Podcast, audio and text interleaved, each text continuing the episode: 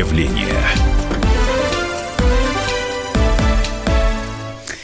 Начну я с того, что в нашей стране с 2005 года более чем в три с половиной раза сократилось число сирот. Это как раз за счет усыновления других форм семейного устройства. Но, тем не менее, на сегодня в детских домах остается более 50 тысяч детей. И вот сегодня мы решили поговорить о том, легка ли жизнь приемных родителей. И часто ли встречаются среди них те, кто делает бизнес на детях. А, я думаю, что этот разговор будет интересен, тем более, что у нас, ну, я не знаю, согласитесь вы со мной или поспорите, существуют определенные стереотипы, что если по душевному порыву, то это здорово, а если за деньги, то это значит есть определенный корыстный умысел, который такие семьи используют, а, принимая детей и, собственно, э, получая за них деньги. Но для того, чтобы разобраться в этих сложностях, мы пригласили в студию президента Ассоциации многодетных семей Подмосковья э, Елену Фоминых. Елена, здравствуйте. Здравствуйте. Кстати, мама шести детей. Вот так вот. Шести людей. Шести людей, да. И сразу я вопрос выношу на обсуждение наших радиослушателей. Мама за деньги – это сложная работа или источник легких денег? Вот как вы считаете? Пожалуйста, телефон прямого эфира 8 800 200 ровно 9702 или может можете ваши комментарии прислать на WhatsApp и Viber плюс 7 967 200 ровно 9702. Не случайно мы затронули эту тему, а, поскольку в редакцию «Комсомольской правды» обратилась э, мама многодетной приемной семьи. Ее зовут Наталья Кахановская. И э, эта женщина жаловалась на сложные взаимоотношения с органами опеки, на сложные отношения с односельчанами, сообщила, что ювенальные власти намерены забрать у нее детей, мол, слишком много жалоб со стороны соседей на плохое воспитание ребят ребятишек. Но и нужно сказать, что Наталья переехала на жительство в Новую Москву. А, из а, Ставрополя, что, впрочем, ей также соседи а, вменяют в вину. Мол, говорят, в Москве выплаты на детей больше, поэтому, собственно, мама сюда и перебралась. Но нужно сказать, что Наталья, мама многодетного семейства, она за свою жизнь воспитала 19 ребятишек, четверо свои, остальные 15 приемные. Ну и вот жалуется на то, что сейчас она просто в страхе живет, соседи недоброжелательные, жалобы пишут в орган опеки регулярно. Она, собственно, от органов опеки иногда прячется у э, соседа, который к ней настроен э, благосклонно. Ну, в общем, проблема очевидна. И э, сейчас попробуем разобраться. Все-таки сколько же получают родители, сколько получает приемная мама, какие есть виды и способы ну, взять ребенка под свою опеку. И, Елена, для того, чтобы все-таки нам понять, чем отличается одна э, возможность э, воспитания ребенка от другого. Да, вот давайте мы просто сейчас скажем нашим радиослушателям, какие есть формы опеки. Да, есть формы устройства, разные формы устройства. А, значит, э, ну, первая форма устройства – это усыновление. Усыновление на, как вы понимаете, безвозмездной основе. А, при этом сохраняется тайное усыновление. При этом а, тот, та семья, которая берет ребеночка на усыновление, она возлагает на себя и все обязанности и всю ответственность по содержанию этого ребенка, а, в том числе и по а, там, дальнейшему, дальнейшему предоставлению жилплощади после совершеннолетия, да, в отличие от а, приемных родителей и родителей, которые берут деток под опеку. Простите, бога другие... ради, Елена, я сейчас сразу скажу, пусть меня сейчас посчитают жестокой и забросают камнями, ну, давайте жестоко, но цинично, это, но правда. Но это ага. самое финансово не выгодная ситуация. Финансово невыгодная. Но э, другой вопрос, что 80% наших сироток, э, детей-сирот, они не могут быть усыновлены, потому что а у них есть живые родители. То есть этот момент тоже нужно обязательно учитывать. Но это та форма, которая вот э, такая по велению сердца, по а, велению души э, и э, с полным осознанием, на мой взгляд. Угу. Все, что касается всех остальных форм устройства деток, а, вы знаете, вот я хочу, э, чтобы действительно это был э, прям э, чистый такой откровенный эфир, потому что тоже очень много вопросов, очень много негатива льется, а, льется много стереотипного негатива на приемные семьи, а, якобы злоупотребляют люди теми выплатами, которые они получают на детей, теми возможностями, которые дает государство им, в том числе и стаж, да, вот профессиональным родителям, вот при приеме детей в собственной семье. Я хочу сказать, что мое отношение к приемным родителям, оно, ну вот я преклоняю колено к любым родителям. Угу. Любое родительство – это тяжелейший труд. Многодетное родительство – это труд, тяжелый труд, помноженный кратно, кратно на то э, число детей, которое э, есть в семьях. И поэтому я всем слушателям э, хочу задать вопрос. Скажите, пожалуйста, чем отличается приемная семья от кровной семьи? И почему, вот почему, на ваш взгляд, такая грандиозная пропасть в материальном обеспечении, социальном обеспечении, государственном обеспечении кровных семей и приемных семей? Вот, на мой взгляд, понимаете, ради, вот, когда мы говорим о том, что люди сейчас массово теряют работу и будут терять эту работу с этой пенсионной реформой, да, когда технологии заменяют человеческий труд, человеческий фактор.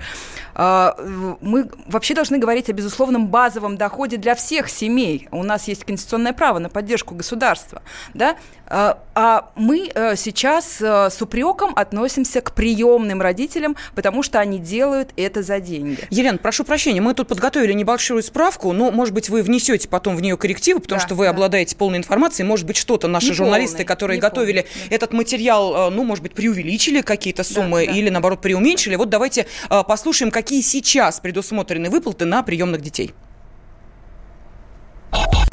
Справка. Приемным родителям ребенка-инвалида в возрасте от 7 до 18 лет положено единовременное пособие в размере 110 тысяч рублей на каждого усыновленного. Семья, усыновившая ребенка, имеет полное право на получение материнского капитала. В 2019 году его размер 453 тысячи 26 рублей. Кроме того, существуют ежемесячные региональные выплаты на усыновленного ребенка, которые устанавливаются согласно законодательству субъекта федерации. В столице они составляют 16,5 тысяч рублей на детей в возрасте до 12 лет на каждого ребенка, 22 тысячи рублей на детей в возрасте от 12 до 18 12. При наличии в семье трех и более детей сумма выплат составит 19 800 рублей на каждого ребенка в возрасте до 12 лет, 25 300 на каждого ребенка от 12 до совершеннолетия и 27 с половиной тысяч на каждого ребенка-инвалида. Справка. Ну, что скажете по поводу ну, этих тут, сумм? Тут, видите, говорят о усыновленных детях. Э, ну, нужно разделять, да, усыновленных детей, э, за которые государство за усыновленного ребенка ответственность, в том числе и матери... угу. ответственность за материальное обеспечение, она перекладывает на усыновившего родителя. Все, да, мы вот этот вопрос закрыли. А все остальные формы, они предполагают определенные виды компенсации. Компенсация на содержание ребенка и зарплата профессиональным родителям.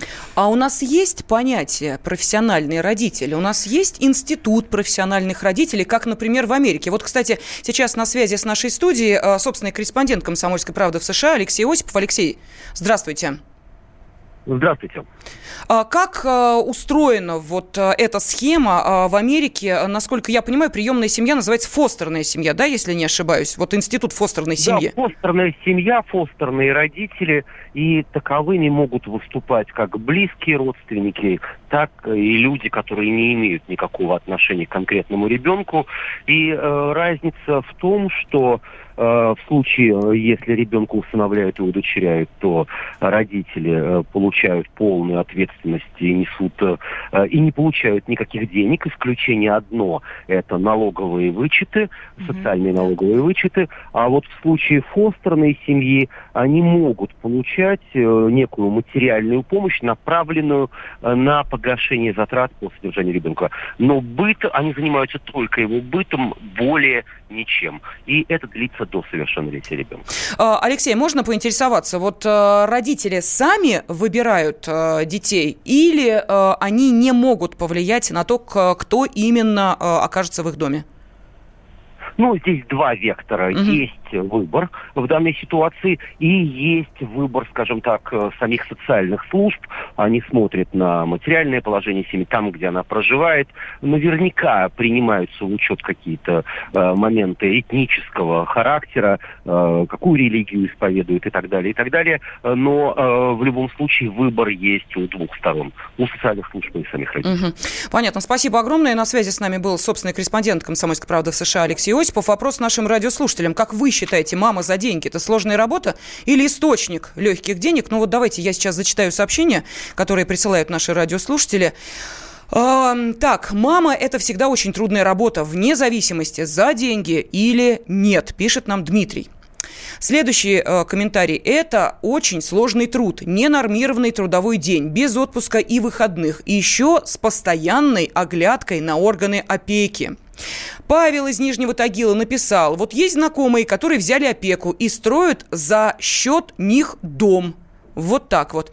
А, ну и а, э, нам пишут, не завидуйте в кавычках материального благополучия усыновивших родителей. Вырастить и воспитать прекрасного, но все же не родного ребенка это совсем непросто. А если это касается ребенка-инвалида, то это сродни подвигу.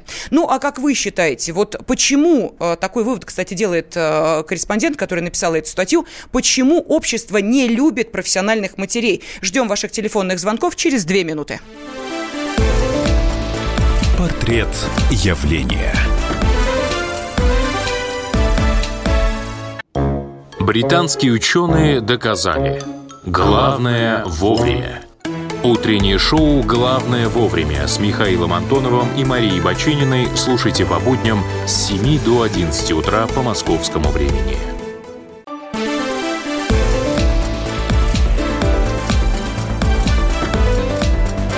Портрет явления. Студии президент Ассоциации многодетных семей Подмосковья, мама шестерых детей Елена Фоминых и я, Елена Афонина. Мы пытаемся разобраться, легка ли жизнь приемных родителей.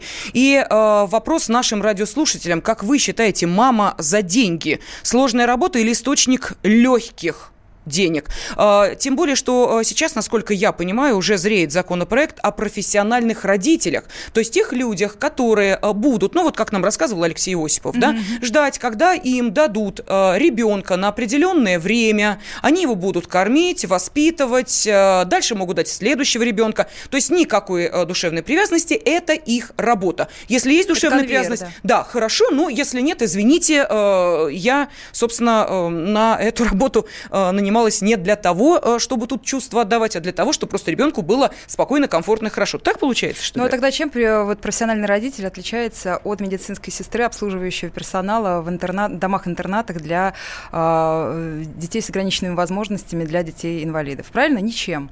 Поэтому нужно четко разделить понятие родитель и э, понятие э, реабилитолог, медсестра, да, опекун, на какой-то промежуток времени и так далее. То есть есть профессия, и этой профессии нужно обучиться. Обучиться где? Таких школ сейчас нету. Поэтому если говорить об этом законе, и если э, говорить о первостепенных э, правах и интересах детей, тогда нужно э, направить э, огромные средства на подготовку базы этих школ профессиональных родителей, которые должны будут обладать и э, медицинскими какими-то навыками, навыками, да, угу. и там своевременно сделать какую-то э, экстренную помощь, и в, там инъекцию, и массаж реабилитирующий, и, ну, в общем, э, и не только. Психологически должны э, пройти определенные курсы подготовки.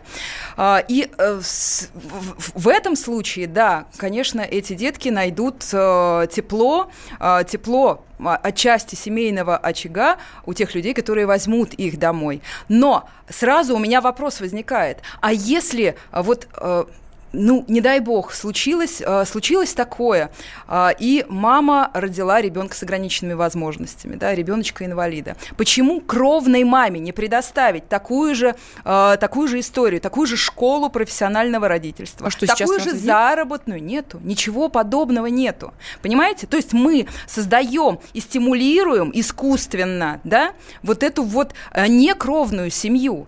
А кровное дитё, оно в любом случае будет гораздо гораздо счастливее в кровной семье, с кровными родителями. Но родители не знают, что делать, поэтому в большинстве случаев отказываются от этого, от, из страхов, понимаете, да, из, из да. ужаса этого. А если им дать эту зарплату, про, которая э, планируется выплачиваться э, профессиональным родителям, если им дать такую школу реабилита, э, реабилитации да, для данной там, категории инвалидности, все будет совершенно по-другому. Поэтому я бы перевела этот разговор в русло вот уравнивания кровных и опекунских семей. Тогда все будет четко. Если мама опекун, она получает заработную плату, ее труд признан общественно полезным, она получает заработную плату, оплату своего труда, она получает стаж, за то, что она делает, да, и это вполне логично, потому что а, родитель а, и опекун, да, тот, кто несет ответственность за а, ребеночка,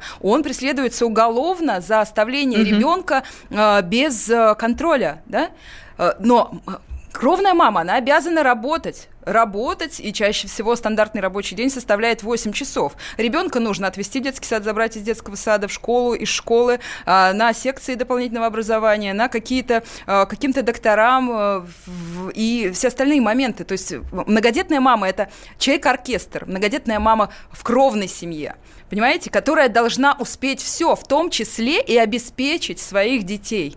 А в, приемном, в приемной семье эта функция перекладывается на государство, и обеспечительный момент уже Да, Елена, понятно. То есть вы считаете, что сейчас у нас идет финансовый перекос в сторону э, лучшего положения именно семей опекунов, то есть приемных родителей, в отличие от семей, где воспитываются, вот как в вашей семье, шестеро кровных детей. Ну, давайте послушаем Сергея из Красноярска. Сергей, здравствуйте. Добрый вечер. Вы знаете, мне кажется, что вот наше государство в очередной раз еще раз показывает, что оно не собирается абсолютно никаким образом э, людям помогать. Ну, а социальная ответственность полностью вся уходит. Вот эта вот идея о том, что профессиональных родителей, ну это элементарно, чтобы меньше содержать интернаты и все остальное, перевести вот на вот такие вот на вот эту профессиональную основу. Ну, то есть просто экономить на этом деньги. Сергей, простите, бога ради, но вы же знаете, что есть достаточно сложные подростки, допустим, да, есть в э, детдомах э, подростки, которые, ну, просто вот 10-12 лет. И такого ребенка найти ему опекунов очень сложно, если это еще ребенок, к тому же, с определенными проблемами. Вот такие дети э, в, ну, допустим, вот в тех учреждениях, о которых я говорила, просто обречены на то, что им потом очень сложно встроиться в обычную жизнь, выйдя из э, границ этого учреждения. Вот, э, как мне кажется, законопроект о профессиональных родителях в первую очередь направлен для того, на то, чтобы были профессиональные мамы и папы, которым такого подростка передают, не они его выбирают, им говорят, вот, это сложный ребенок, и вот будьте любезны, вы профессиональные родители, вот мы хотим, чтобы он был в надежных профессиональных руках. Вот, понимаете, не о младенцах, которых и так, э, я уверена, там много найдется желающих, Э, или их э, под опеку, или усыновить, а вот именно для э, того, ну, это, знаете, как вот, если вы видели американские фильмы, да, где мы видим какого-нибудь подростка-наркомана, его отдают в вот такую э, семью э, профессиональных родителей, и э, дальше мы видим, как проходит его реабилитация, как э, ребенок оживает и так далее. Но это, может быть, наша такая идиллическая картинка о том, как это устроено. Елена, я предлагаю еще один телефонный звонок выслушать. На связи с нами руководитель общественной организации «Центр постинтернатного развития Домик детства» из Самары Антон Рубин. Рубин. Антон, здравствуйте. Добрый день. Добрый день. Скажите, Разрешите пожалуйста. вас сразу поправить. Давайте. Общественная организация «Домик детства», а Центр постинтернатного сопровождения – это один из проектов этой организации. Замечательно. А, Антон, скажите, пожалуйста, вот у нас тут а, возникла некоторая дискуссия. А, во-первых, наши журналисты выяснили, что есть, ну, скажем так, некое отношение не вполне позитивное к такому понятию, как профессиональная мама. То есть считается, если у тебя, допустим, 10-12 детей под опекой, то, ну, наверное, какая-то финансовая заинтересованность у тебя точно есть, особенно если эта мама живет на селе, и если это огород, если это коровы, если все свое, а деньги куда идут? Ну, конечно, в копилку. Пожалуйста. Ну, э, давайте уж сразу не преувеличивать размер денег, которые платят за детей. На самом деле это копейки, на содержание детей нужно гораздо больше, чем на них дают. Да? А если говорить о профессиональных мамах там, или профессиональных папах, профессиональных родителях, которые получают зарплату за воспитание детей, то в целом я отношусь к этому явлению положительно. И опираюсь в том числе на западный опыт, где есть фостерные семьи, которые выполняют эту работу действительно за деньги. Потому что неважно, за деньги воспитывают его профессионально или не за деньги, за бесплатно, а сам, сам факт того, что он живет в семье, растет в семье, учится ведению быта в семье, конечно, позволит ему гораздо проще социализироваться и интегрироваться в общество, когда он выйдет в самостоятельную жизнь. А, но, но, но тут, к сожалению, не без перекосов, да? Антон, скажите, пожалуйста, а вы поддерживаете идею, вот она тоже звучала, ее высказывал по Министерству просвещения, вот, о том, что, допустим, только один ребенок в год может быть, по-моему, да, взят под опеку или усыновлен, то есть, ну, ограничения какие-то пытаются да, ввести. спасибо за вопрос. Я, mm-hmm. я, собственно, к этому и пытался да. перейти, когда начал говорить о перекосах. К сожалению, у нас действительно есть перекосы, когда ну, я встречал семьи, где 8, 10, 12, 13 а, приемных детей, и, к сожалению, по факту это перестает как-то отличаться от а, детского дома. Такого, как я считаю, да, это мое личное мнение, быть не должно. А, ограничение по количеству должно быть. Потому, ну, потому что мы должны думать именно о том, что это дает детям. Угу. Детям мы должны давать там определенный уровень получения навыков ведения быта и определенный уровень внимания, заботы и любви. Даже если родители при этом получают зарплату. Когда у тебя 12-15 детей, дать им всем в равной степени необходимое количество вышеперечисленного невозможно. Поэтому я за ограничения. Понятно. Спасибо огромное. А, на связи с нашей студией а, был руководитель общественной организации «Домик детства» из Самары Антон а, Рубин. У нас остается очень мало времени. Вот наши слушатели тут спрашивают, как взять одного или нескольких детей из детского дома, какие документы нужно собрать, спрашивает Игорь. Кто-то пишет о том, что если бы в нашем государстве люди не были такими нищими, если бы каждый ощущал заботу государства о нем, то не было бы этой зависти к профессиональным родителям. Елена, ну вот что скажете, подводя итог нашего разговора? Подводя итог, я хочу сказать, что э, и, про, э, и в приемных семьях, и в кровных семьях бывают перекосы и перегибы, и бывает и маргинальность, бывает и какое-то злоупотребление. Но э, я, я просто не, не стала бы всех подводить под равную черту. Если ты профессиональный родитель, ты получаешь профессию, ты обязан будешь этому обучиться. Э, и э, все-таки уравнять уравнять две эти категории обязательно нужно. Тогда, когда не будет этого перекоса, не будет этих вопросов.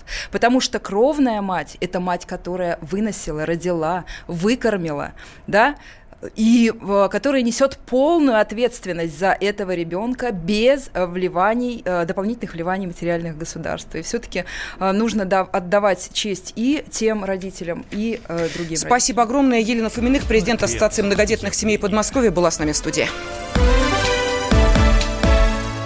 Ведущие на радио «Комсомольская правда» сдержанные и невозмутимые. Но из любого правила есть исключение – Дай по морде мне. Встань и дай. Хочешь стекло хочешь. такое? Давай. Он это говно в эфир кидает. Я... Ты несешь какую-то хрень. Мы расстреляем его из водяных пистолетов мочой. Самый горячий парень радиостанции в прямом эфире. Исключение из правил с Максимом Шевченко. Слушайте по вторникам с 8 вечера по московскому времени.